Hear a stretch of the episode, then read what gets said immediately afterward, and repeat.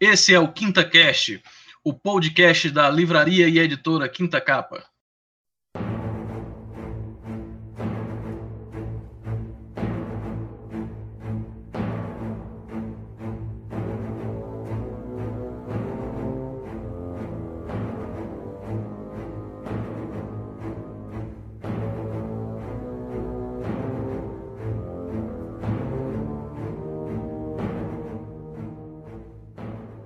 Nesse programa do Quinta Cash, nós vamos trazer Leonardo Campos, editor da 85, editora responsável por trazer personagens direto da Itália como Diabolik, Dampi, Mr. No e agora Morgan Lost.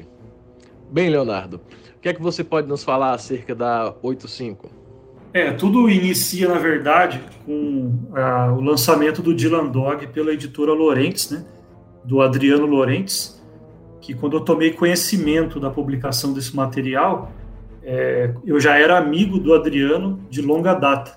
Na verdade, muitos anos atrás, eu publicava um fanzine sobre histórias em quadrinhos e, coincidentemente, o Adriano Lorentes era leitor meu. Então, ele comprava é, esses fanzines que vendia por um, dois reais, às vezes até pelo valor de uma postagem, né, de um selo. E ele era leitor meu lá no Rio Grande do Sul. Inclusive, eu tenho uma carta é, que ele mandou num dos fanzines que foi publicado, que ele estava fazendo um trabalho de divulgação dos personagens da Bonelli, uma campanha para eles voltarem a ser publicados. Só que a gente está falando isso de 2002, 2003, há muitos anos atrás. Leonardo, e é, essa publicação de Dylan Dog, que chegou a ter três edições aqui no Brasil, lançada pela Laurentiis, é, como é que ela influenciou na, na questão da criação da editora 85? Então, é, o que acontece assim, como a gente era amigo do Facebook, a gente começou a conversar. Acho que ali seria a semente do nascimento da editora 85, porque ele foi me trazendo informações daquilo que ele já tinha vivenciado, questão de licenciamento na Itália, a questão de ter trabalhado com o Júlio Schneider, né, que foi aí o tradutor das três edições do Dylan Dog, então ali foi, é, ali ele me alimentou com informações, com conhecimento que eu não tinha, e dali veio a ideia de tentar também um contato com a Itália para publicar algum material. E na hora que a gente começou a, que eu comecei né, a, a vislumbrar uma oportunidade de, de abrir também um, uma editora para fazer isso, a escolha de Dampir foi natural porque era um material que durou muito pouco no Brasil, né? Dentre todas as iniciativas que a, a Mitos tinha tido entre 2002 até 2006, né, que foi Mágico Vento, Júlia, Marte Mistério, o próprio Mister No, né, é, aquele que menos vingou foi o Dampir. E era um material muito interessante que eu lembro de ter lido na época, né, tinha todos os formatinhos em casa, e ficou aquele, aquela, aquele gostinho de algo mais, né? Infelizmente teve o cancelamento por baixas vendas, né? Então, acho que ali, é, toda essa conversa com o Adriano, né, é, toda essa informação, esse conhecimento, essa experiência que ele teve recente, é, alinhado essa vontade de ler um material há muito cancelado no Brasil, que fomentou eu abrir conversa com a Itália, mas ainda sem dinheiro, sem recursos, sem nada, né? Eu tinha uma ideia de trabalhar com financiamento coletivo por essa questão de não ter o dinheiro na mão, né? Só que a proposta que eu mandei para a Itália era 99% de chance de levar um não, né? Porque não tinha uma editora criada, não tinha recurso, só tinha o sonho de criar, de trabalhar com material. E pela minha, para minha surpresa, quando eu comecei a conversar com o Stefano, que hoje ele é o responsável na Panini italiana é, em licenciar o material da Bonelli para o resto do mundo, ele falou: ok, a proposta está feita, vou mandar essa é, primeiro ele me passou uma, uma espécie de uma planilha, né? Para para mim colocar ali como é que seria o formato da edição, quais histórias que eu pretendia publicar, né?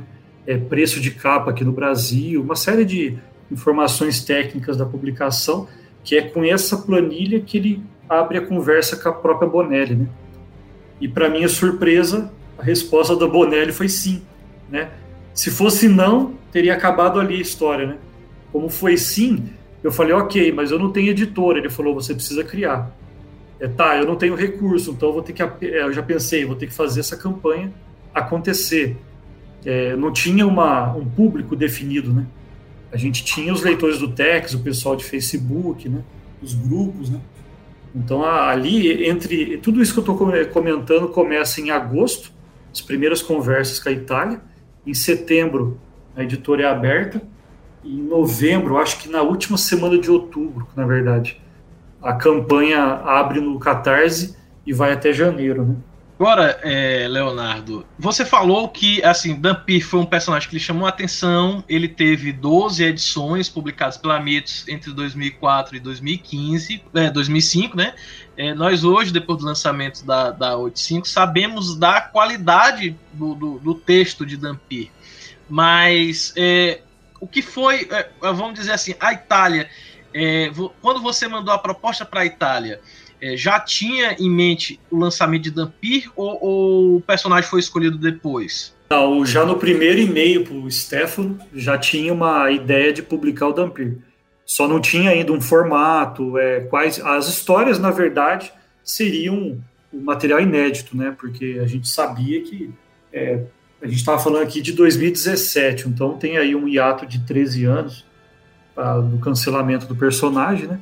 Então acho que seria o ideal abrir com histórias inéditas. É, ainda não sabia que ia ser volume 4, né, a ideia era ser volume 1, inclusive a própria Itália, ela não entendeu muito o porquê do número 4, ela falou, eu acho que você deveria chamar de 1, porque isso aí vai ficar complicado, não vende bem, depois você não vai querer voltar atrás e, e fazer um, dois ou três, né? Então essa questão de formato, escolha de histórias, é, quantidade de página, é, preço, tudo isso foi definido depois, mas no primeiro contato com a Itália, o material já estava definido, era Dampir mesmo. E nessa primeira campanha do Catarse, eu estou aqui olhando os dados, é, que foi apoiada aqui por 186 pessoas, né, gerando R$ 9.700.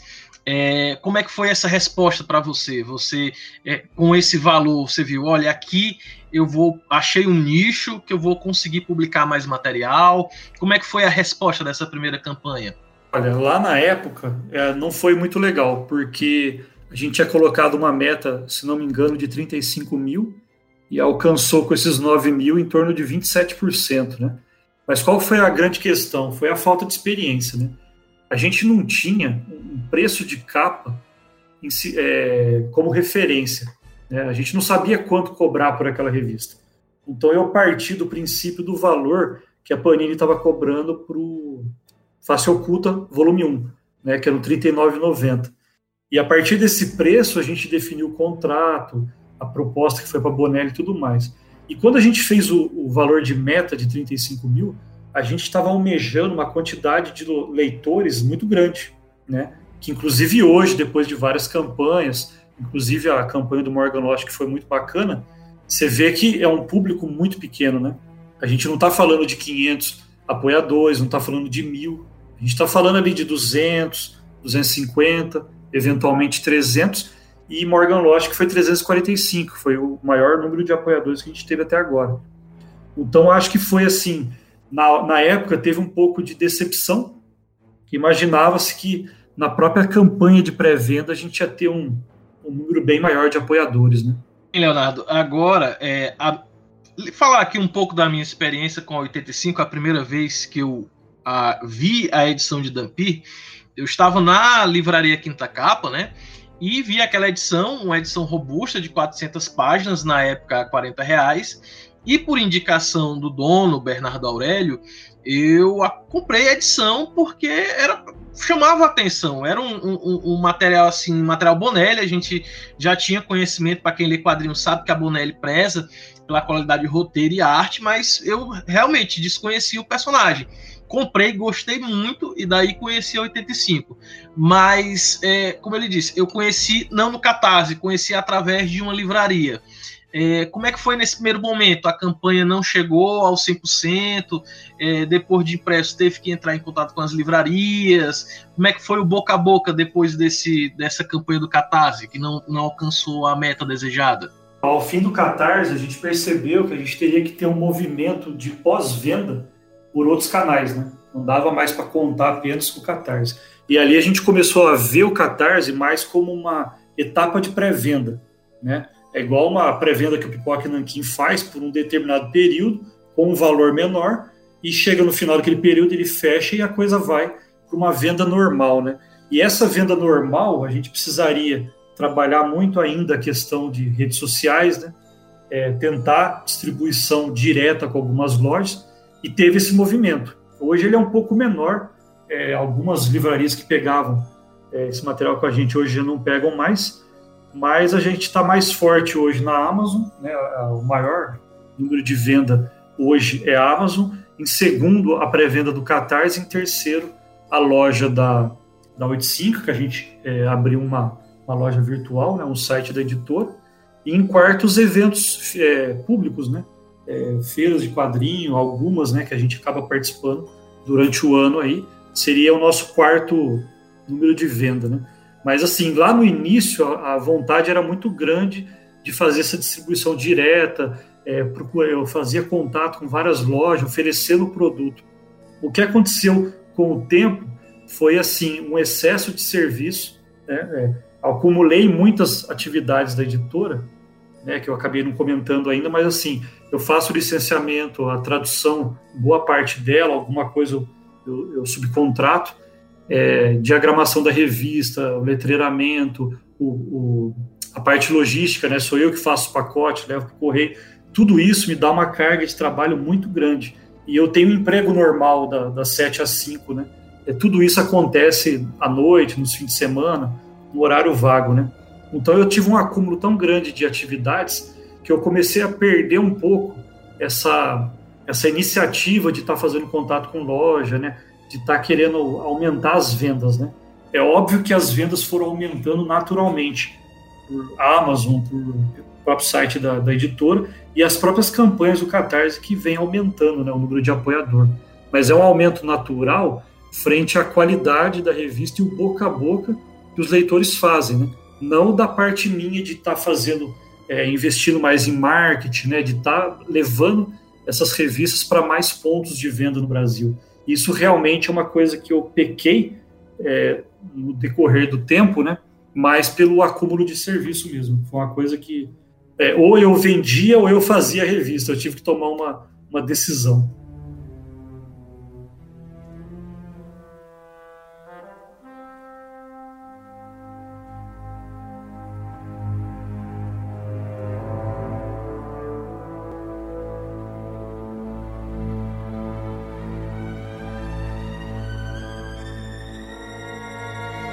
É, Leonardo, é, nós podemos dizer que a editora 85 ela é uma editora de um homem só. E como é que foi a criação da loja virtual? Hoje dá para se dizer que a editora 85 é uma editora de um homem só. É, eu acabei acumulando é, praticamente todas as funções de uma editora, né? E todo mundo sabe que uma Mitos, uma Panini tem uma série de, de funções diferentes, né? Tem o pessoal que trabalha com a arte, pessoal que trabalha com texto, tem os tradutores, pessoal é, freelancer, né, que, que acaba contribuindo ali para a produção de uma revista. A parte logística, que é uma coisa que hoje, para uma editora profissional, é uma carga muito grande, né? Tem aí distribuidores, tem a parte de gráfica, e pensar que tudo isso aglutina numa pessoa só, né? Então, por isso que a gente não tem condições de estar tá, é, lançando material todo mês, né? É, tem a questão também que a maioria das edições que eu faço são edições um pouco mais parrudas, né? Então, me dá uma carga de trabalho muito maior do que fazer uma revista de 100 páginas, né? Hoje, a revista que me dá menos trabalho é o Mr. No, porque é a história única que geralmente é, gira em torno de 140, 160 páginas, né? Mas mesmo assim dá muito trabalho, porque começa desde fazer a contratação do, do material, receber os originais, fazer a limpeza da arte ali, né? É, colocar esse texto que é, geralmente ou é traduzido por mim ou pelo Júlio Schneider. Depois tem que diagramar revista, tem uma série de revisões, porque a gente lê muito esse material, tanto o Júlio como eu. Esse eu acho que é uma das características da editora de, de lançar poucos materiais, né? É tentar entregar um texto com o menor número possível de erros. Nem sempre é possível, somos humanos, né? Como toda editora é feita de pessoas. E também a questão de que eu trabalho o dia inteiro, às vezes eu estou revisando um texto 11 horas da noite, né? Então, às vezes o, o olho falha e acaba passando alguma coisa. Mas como tem revisão da parte do Júlio, tem revisão da parte minha, é, eu acho que a gente consegue minimizar um pouco essa questão, né? que é tão importante que volta e meia aparece na, nas redes sociais aí algum erro sendo encontrado em quadrinho. Né? Tem até uma página que trata especificamente desse tema. Ah, outro detalhe que foi fundamental para a criação da editora foi o lançamento do podcast Confins do Universo 28, do pessoal da equipe lá do Universo HQ, que foi especificamente sobre a Bonelli. E teve o um convidado especial que foi o Júlio Schneider, né, que hoje é o, o maior tradutor aí de quadrinhos italianos do Brasil. E lá ele, além de contar a história da, dos bastidores da Sérgio Bonelli Editore, né, de algumas experiências que eles tiveram com o próprio Sérgio Bonelli, e também falaram muito sobre personagens que foram publicados no Brasil e outros que nunca chegaram, né? Então aquilo ali foi uma coisa assim, além de ser um podcast que eu acabei escutando umas 10 vezes, né, de tão encantado que eu fiquei com um programa dedicado é, com exclusividade a um quadrinho que eu gosto tanto, né? Foi também serviu como uma referência, né, algum tipo de indicações aí de materiais que, que a gente poderia tentar. Então, além do todo o papo o Adriano, né, o, todas as conversas aí que a gente teve, que ele passou informações que, que ajudaram a, a, a viabilizar, né, a mentalizar ali uma, um projeto ali futuro, eu acho que sem o episódio 28 do Confins do Universo não, não teria tido a editora 85. Você falou acerca do Mr. No, e a gente ia também entrar nesse assunto. Ele foi, ele junto com o Diabolik, foram os personagens que foram trazidos em 2018, né? Que você, através da 85, republicou é, é, esses personagens, trouxe de volta esses personagens. É, mas o Mr. No não foi através do Catarse, já foi um lançamento próprio seu. Como é que se deu a escolha do personagem também essa decisão de não passar pelo cartaz inicialmente? Na verdade, em 2017 teve a entrada do Dampir, mas já teve também do Diabolic, né?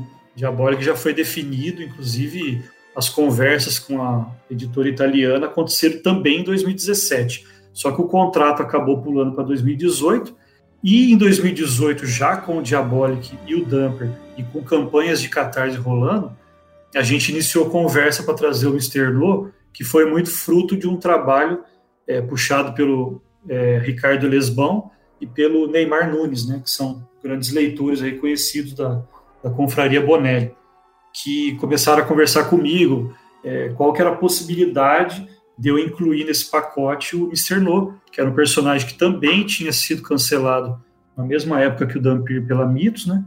e que era um personagem que tinha uma história com o Brasil, né, uma relação é, bem interessante com o próprio leitor brasileiro.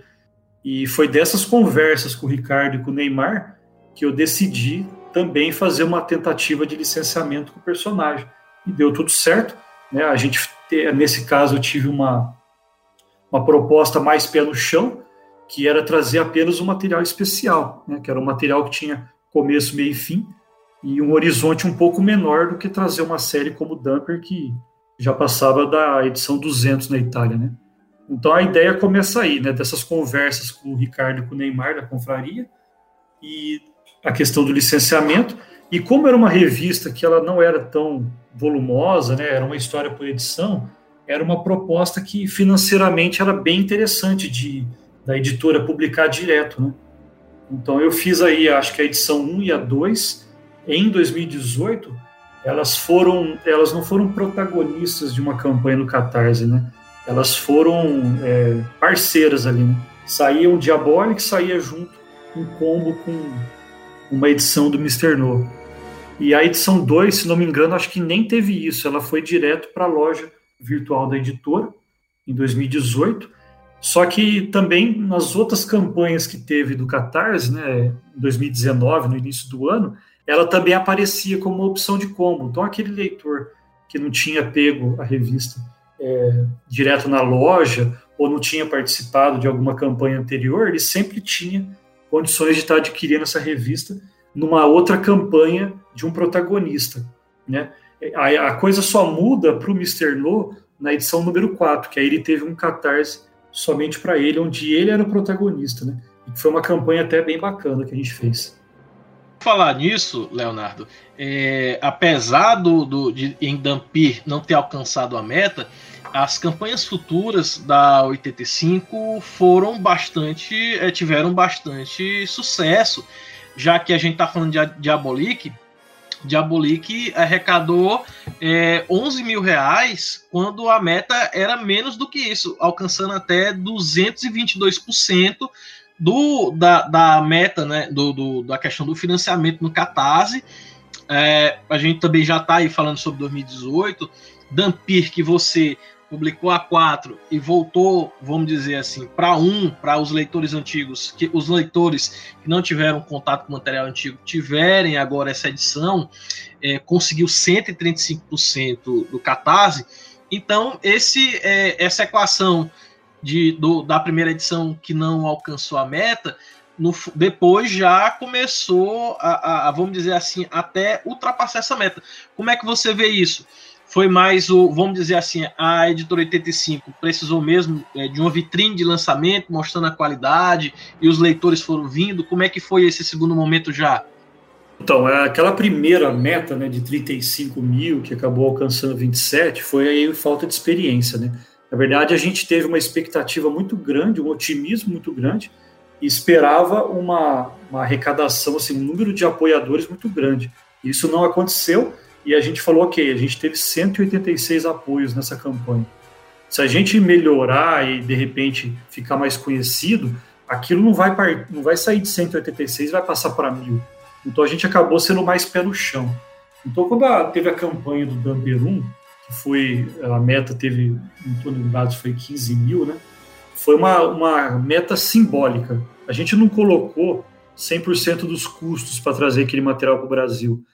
A gente tinha medo de que, de novo, a gente colocasse um valor, aí sim um valor mais real, não seria 35, é óbvio, né? É, seria, por exemplo, 20, 25 mil, e de novo não batesse a meta, né? Então a gente tomou uma decisão, naquele período, todas as campanhas que a gente viabilizou pelo Qatar tiveram metas simbólicas. Inclusive, o próprio Diabolic 1, que teve essa meta de 5 mil, que não refletia nem o, o valor da gráfica, né? Mas, assim, foi uma decisão que a gente tomou naquele período e que agora, de novo, a gente muda essa regra. Agora a gente está colocando metas bem mais realistas. E de qual campanha que eu estou falando? Da do Morgan Lost. O Morgan Lost ele teve uma meta, acho que de 19 mil, que é uma, é uma meta bem realista frente ao custo para trazer o material. Né? É, ainda eu não falo para você, ah, o Morgan Lost é, se pagou, por quê? Porque parte daquele valor arrecadado do Morgan Lost é, vai para a gaveta dos outros quadrinhos que foram vendidos através de combo. Né? Então, você não, não dá para dizer que todo aquele valor vai para a gaveta do Morgan Lost. Então, ele ainda não se pagou. Mas a meta que é proposta lá no início da campanha a ideia é que a gente agora só trabalhe com metas reais. Mas agora os lançamentos da 85, conforme você acompanha aqui no Catarse, eles estão sempre. É, você está estipulando a meta e eles estão sempre acima. Se você pega aqui o exemplo do próprio Diabolic que você falou, na primeira vocês colocaram um valor bem, bem inferior, deu 220, é, 222% alcançados no Catarse, e já o volume 2, já entrando para o ano de 2019, vocês já colocaram a meta mais real, mas também já deu um valor mais acima, 17 mil. Esses aumentos que vão ocorrendo, você nota que, na verdade, hoje a 85 ela está ganhando destaque no mercado, entregando material de qualidade. Como é que você vê essa, esse contato que você tem hoje com o público? Você lançar uma campanha e o público responder bem? Olha, hoje eu enxergo o Catarse não pelo valor que se arrecada ou o valor de meta, e sim pelo número de apoios que a, a revista tem, né? Porque assim, eu estou vinculando, por exemplo, usando de novo o exemplo do Morgan Lost. Eu estou vinculando uma, uma edição do Morgan Lost. Só que eu tenho uma série de combos com outros quadrinhos. Então, quando eu fico olhando aquele valor arrecadado, ou a própria meta que eu estou colocando para aquela campanha, é, é meio subjetivo, porque eu, é, tem muita gente que não compra somente o Morgan Lost. Ele completa a coleção dele de revistas do 85 é, com edições que ainda faltam para a estante dele, né? Então eu sempre me atenho à questão do número de apoiadores e isso sim tem subido, né? Morgan Lost ele teve, ele bateu o próprio recorde meu é, com 345 leitores. Então é isso que eu enxergo como uma, uma melhoria da, é, da imagem da editora frente aos leitores, né? É a quantidade de pessoas que a cada campanha vai aumentando, né? Que são é, pessoas que estão se interessando pelo material da editora. Então hoje esse é o número que a gente acompanha para ver como é que está a resposta do público a, aos lançamentos da editora 85.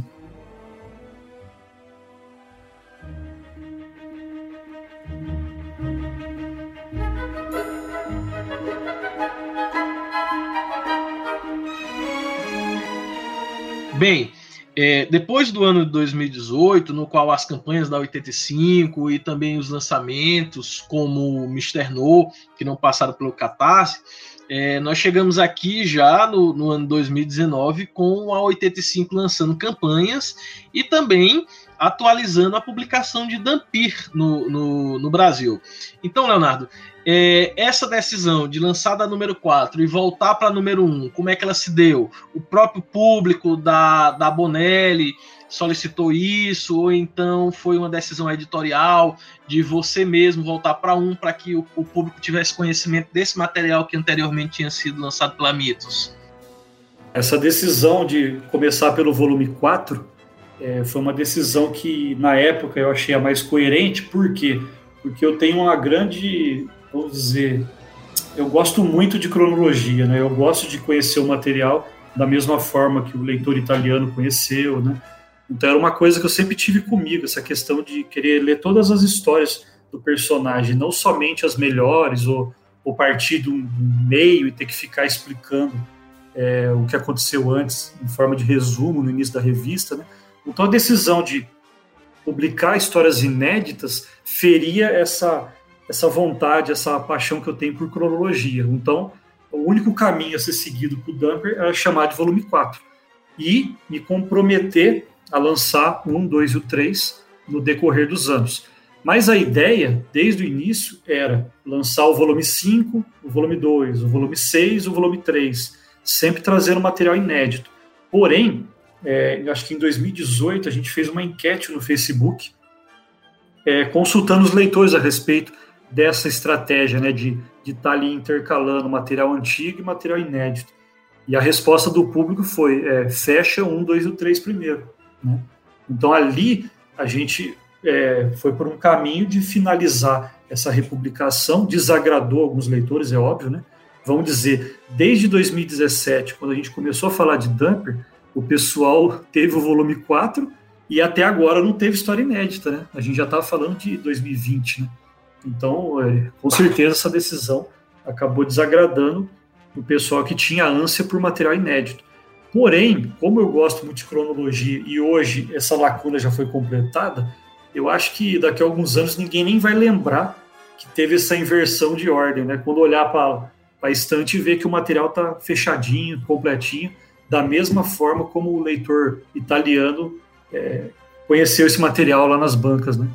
Então acho que a decisão a princípio ela foi um pouco equivocada, mas acho que hoje, já, a partir do momento que a gente é, começar a lançar volume 5, 6 e 7 por aí vai, é, daqui a pouco ninguém vai lembrar mais que, que teve essa decisão editorial lá no passado.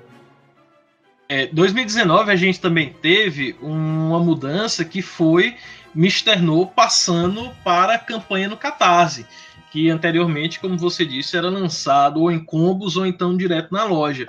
É, por que essa decisão de, de trazer Mr. No para o Catarse? E também como é que você vê essa questão do personagem hoje, é, vamos dizer assim, ter, hoje está em diversas editoras. É, explicando, no caso hoje Mr. No é publicado o especial pela 85, é, vai ser publicado a, a série mensal pela Red Dragon e também é publicado um material que seria uma versão alternativa do personagem, pela Panini.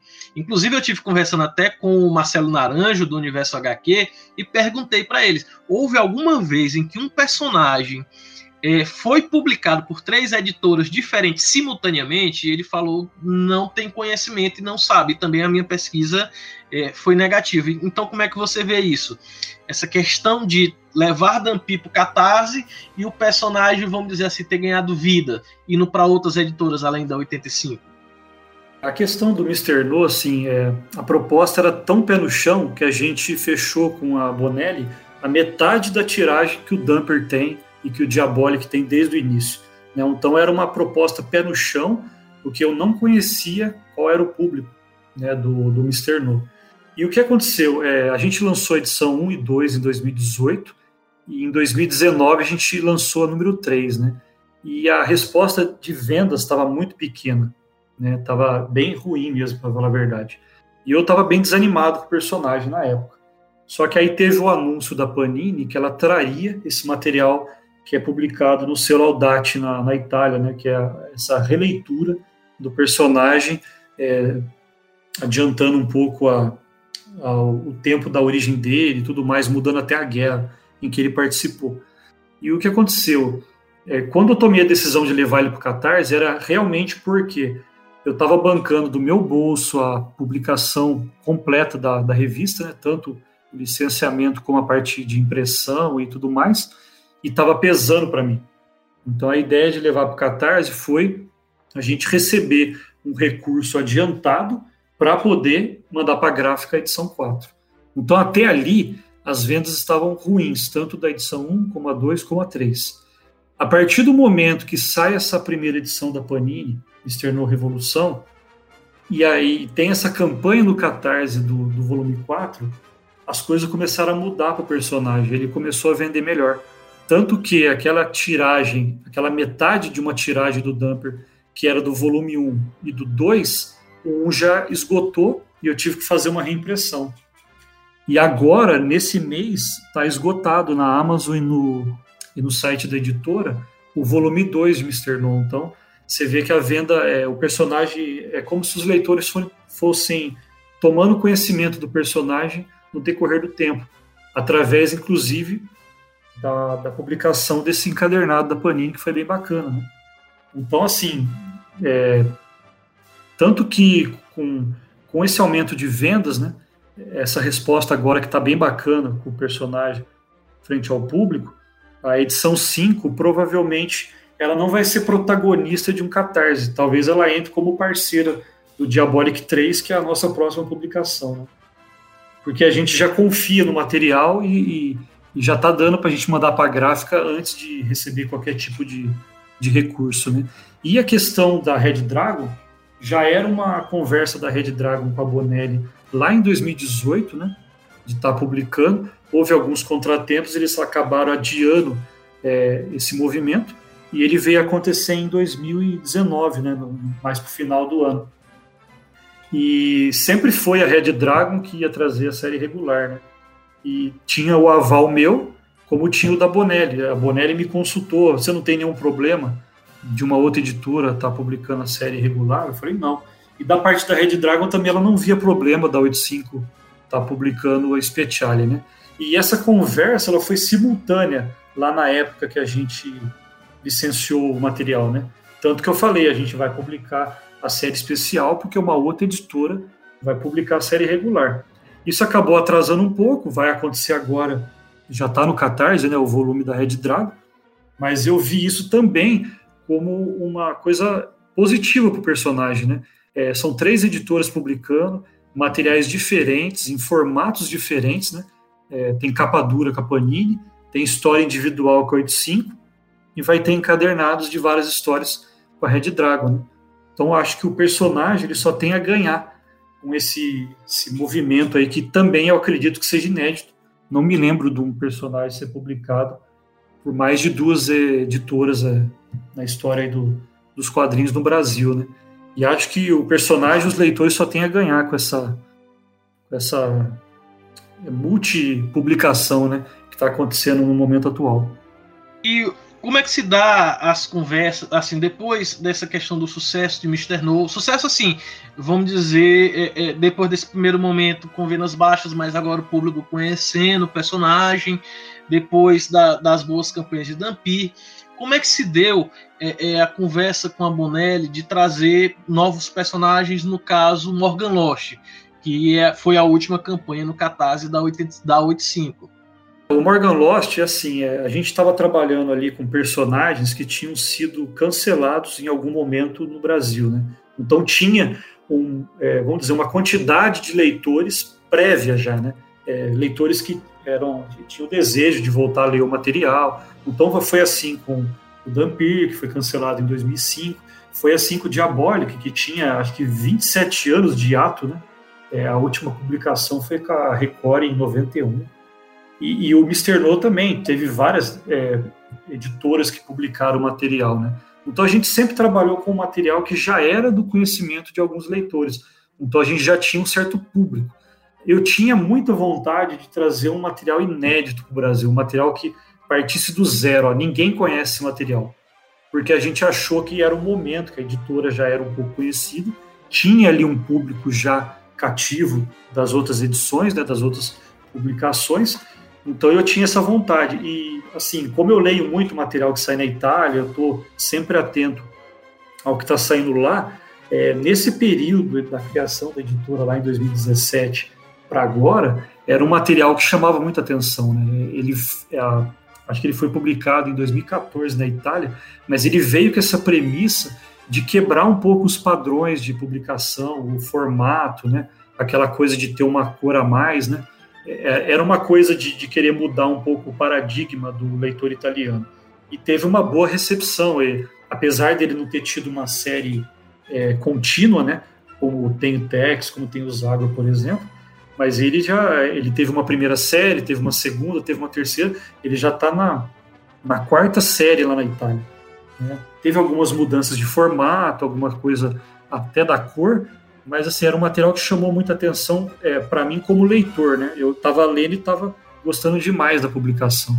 Quais são os planos da 85 é, é, com Morgan Lost? Porque você falou que não é uma série continuada, ao que dá, é, parece que ele chega em um ponto e ele finaliza.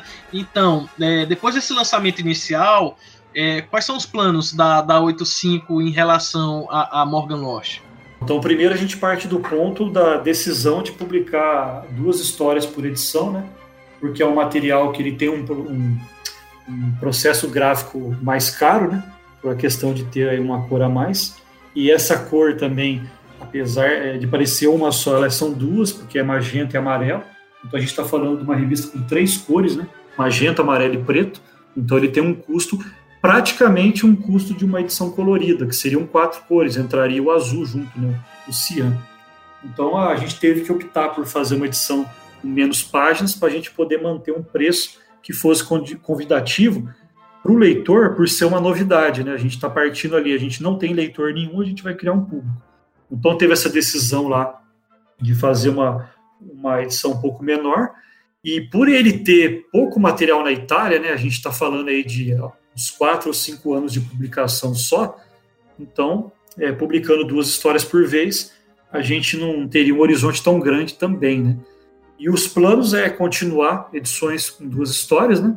Se a gente tiver uma recepção boa desse número um aí com os leitores brasileiros, a ideia é a gente estar tá lançando volume 2, volume 3, né? Colocando aí mais edições por ano. Então, assim, não tem nenhuma mudança muito drástica.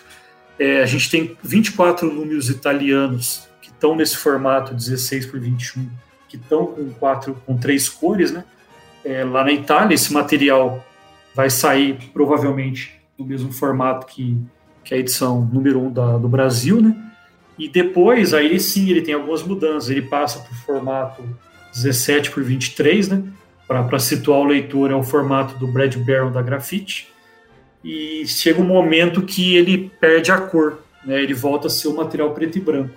Tem até uma explicação dentro da própria história, mas também tem uma explicação é, de bastidores e de, de uma decisão editorial mesmo para baixar custo, né? para a edição custar menos para a Bonelli. Então, assim, é, a gente ainda não sabe como que esse material vai ser publicado no Brasil. Acho que tem um, um certo chão pela frente, né? Mas é provavelmente no, no futuro a gente vai estar é, tá passando para os leitores aí qual que vai ser a estratégia para trazer esse material para o Brasil.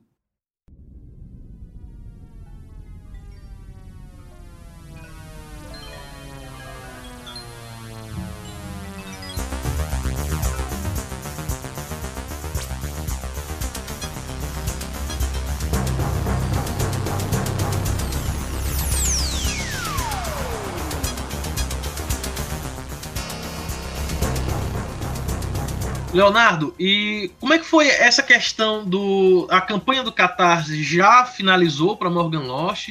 Como é que está a questão da, da impressão e quando é que a edição vai chegar na mão do público brasileiro? Então, como é de conhecimento dos leitores que apoiaram né, a campanha, a gente fechou a campanha no dia 6 de março e eu resolvi adiantar o processo gráfico do Morgan Lost para entregar ainda dentro do mês de março. Então, eu comecei a conversa com a gráfica lá em fevereiro, estava no meio da campanha. A campanha já estava com uma arrecadação legal e eu falei: eu não vou esperar terminar para imprimir esse material, senão a gente vai acabar entregando essa revista em abril. Então, o plano correu bem, a gente fechou a edição em fevereiro, mandou para a gráfica e a gráfica entregou para a gente no dia 17 de março. Que aí seria feito o envio para todo mundo. Então a gente estava adiantando, a gente fechou a campanha no dia 6 e dez dias depois a revista já estava na minha mão. Só que aí teve a surpresa. Teve um problema é, na capa da edição, um problema generalizado, todas as edições vieram, com a laminação da capa, ela saiu, ela soltou. É, a gente tem suspeita que foi o processo de shrink, que é aquele plástico que envolve a revista para proteger ela no, no transporte, né? Que tenha é, subido a temperatura e tenha mexido com o material da laminação. A, a gráfica reconheceu o erro e pediu para fazer o recolhimento de 100% da tiragem, voltou para o Rio Grande do Sul. Só que nesse meio tempo teve a questão do corona e o governo gaúcho de, determinou o fechamento da, do comércio, da, das fábricas do Rio Grande do Sul. E a, a gráfica Palote, né, que é a gráfica que, que trabalhou com esse material, é, parou por 15 dias ela ainda está parada. Esse material já retornou para o Rio Grande do Sul, está parado na transportadora lá. Então a gente vai esperar ela fazer a análise desse material para tomar a decisão né, se vai fazer reimpressão de 100% da tiragem e tudo mais. De qualquer forma, eu perdi toda essa, essa gordura que eu tinha. Né? O material vai atrasar, né? a previsão era entrega em março ainda. A gente ainda não tem previsão se vai ser em abril os, provavelmente isso aí vai invadir o mês de maio. Né? De qualquer forma, todos os leitores que apoiaram via Catarse já foram por causa do atraso, né?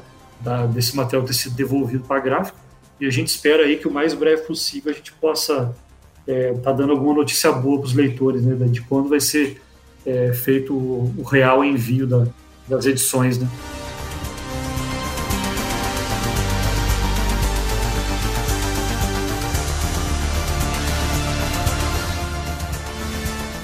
Que vem aí pela editora 85? Quais são os planos de 2020 e também para o próximo ano? Lançamento Bonelli, personagens, campanhas no Catarse?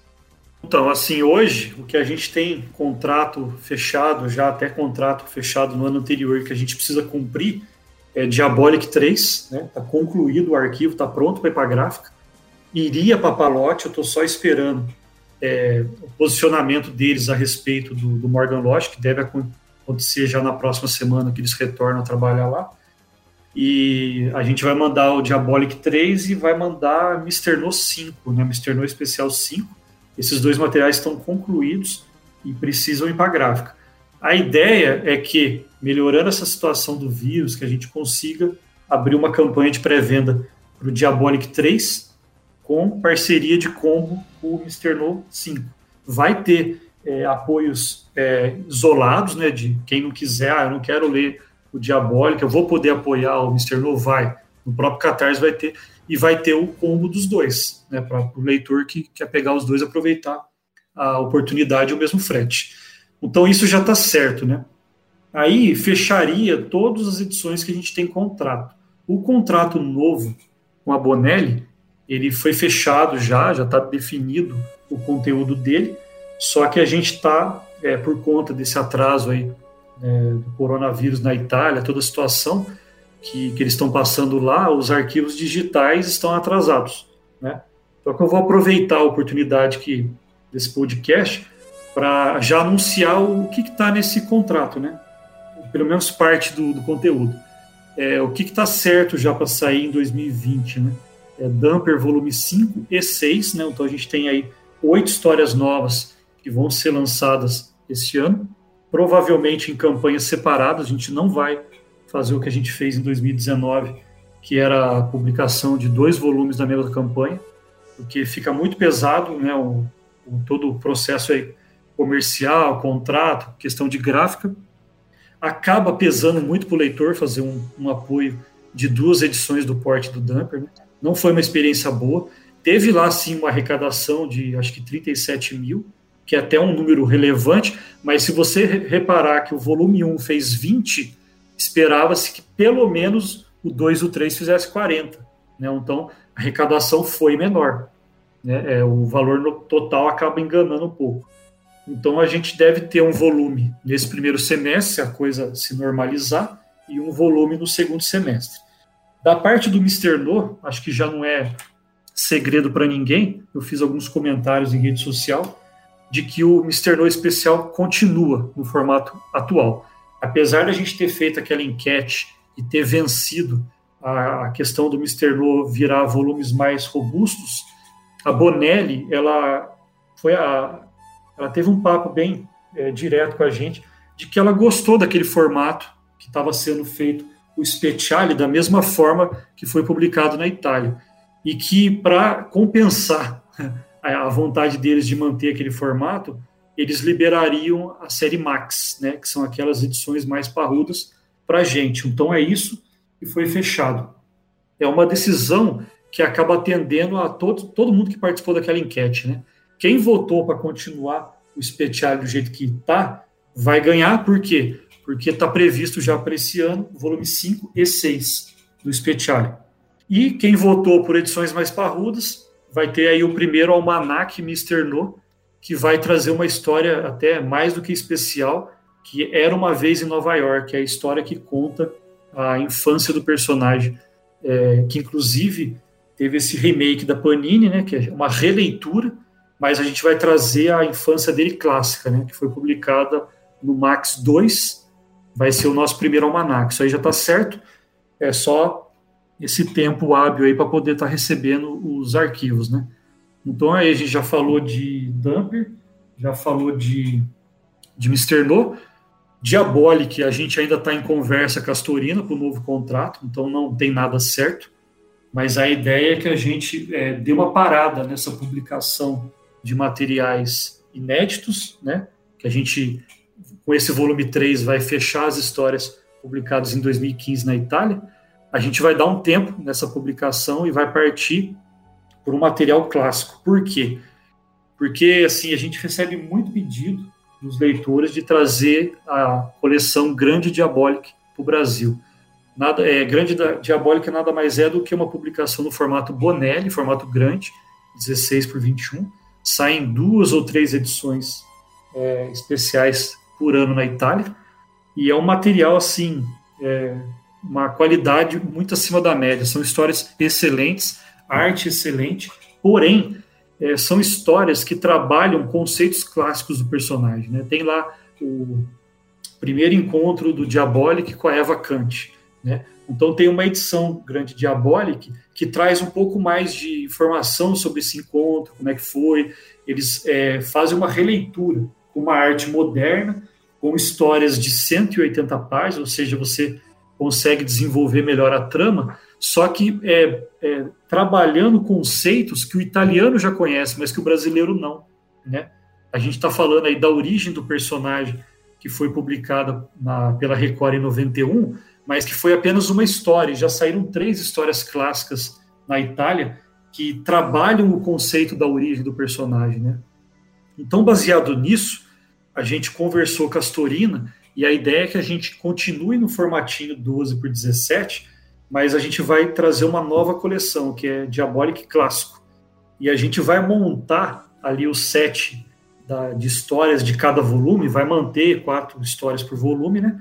Mas a gente vai montar um set com histórias fundamentais do personagem. Assim, primeira história é, publicada na Itália em 62, é, as três histórias da origem do personagem, o encontro dele com Eva Kant, o primeiro é, encontro do Ginko, né, que é o o detetive lá, o inspetor de polícia, com a Alteia, que é a, a namorada dele.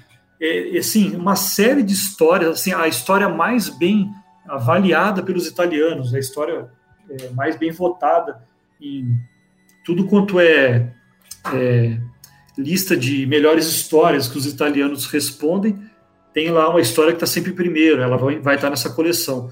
E depois que a gente fizer esse apanhado com essas histórias fundamentais, aí sim a gente vai trazer grande diabólico para o Brasil e aí vai fazer sentido, né?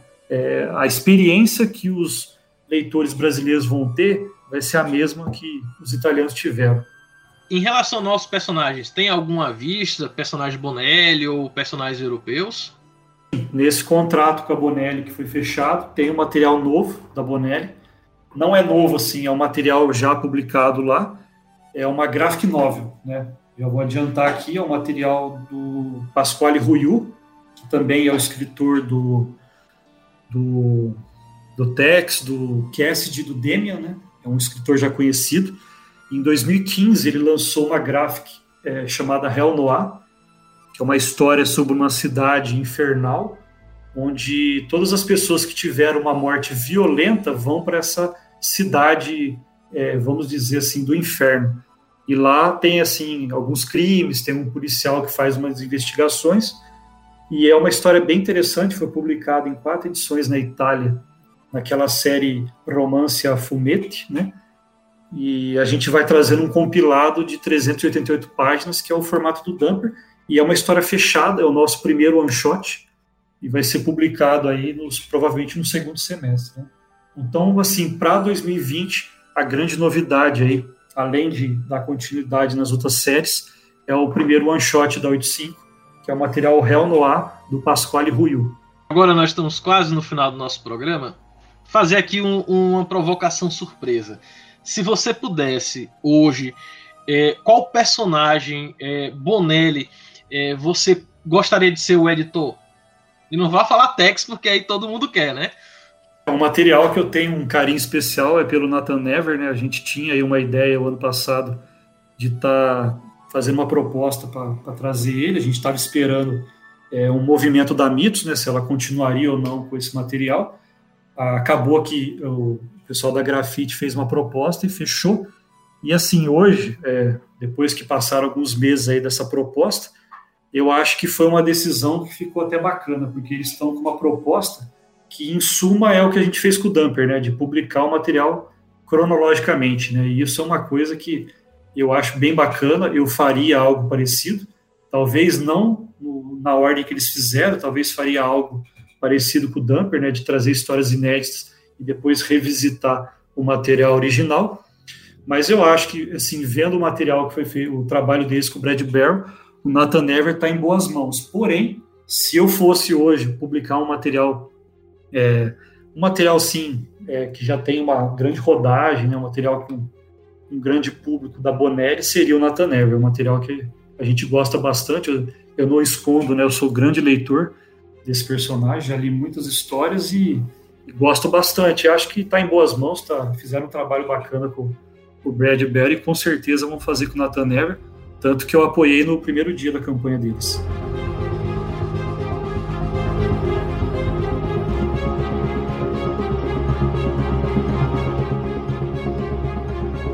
Bem, ouvintes, chegamos aqui ao final do Quinta Cast, hoje, contando com a presença do Leonardo, da editora 85. Primeiro, gostaria de agradecer a, a, você, Leonardo, e também pelas informações que você trouxe aqui, explicou. Espero que os ouvintes daqui que são fãs de quadrinhos e da Bonelli deem uma conferida no Quinta Cast. E eu abro agora espaço para você para fazer as considerações finais. Eu só tenho a agradecer aí a oportunidade de estar participando do Quinta Cast, né? É sempre bom a gente bater um papo sobre quadrinhos, ainda mais falar de uma paixão que eu tenho que acabou de, passando de leitor para editor, né? Então, assim, a gente continua com os trabalhos, a situação atual no país é, é complicada, né? Mas a gente, da nossa parte, a gente promete continuar trabalhando, preparando esses materiais e, na, na virtude aí da, das coisas melhorarem para o país, consequentemente, essas edições vão estar tá saindo aí para o público, né?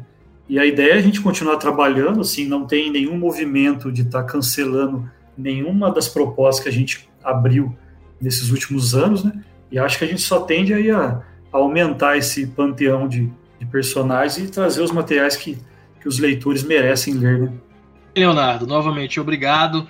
É, os ouvintes nos sigam nas redes sociais, Quinta Capa. Nós temos um site, quintacapa.com.br. Também estamos no Twitter, Facebook e Instagram. É, agradecendo a todos, novamente ao nosso convidado. E até a próxima, pessoal.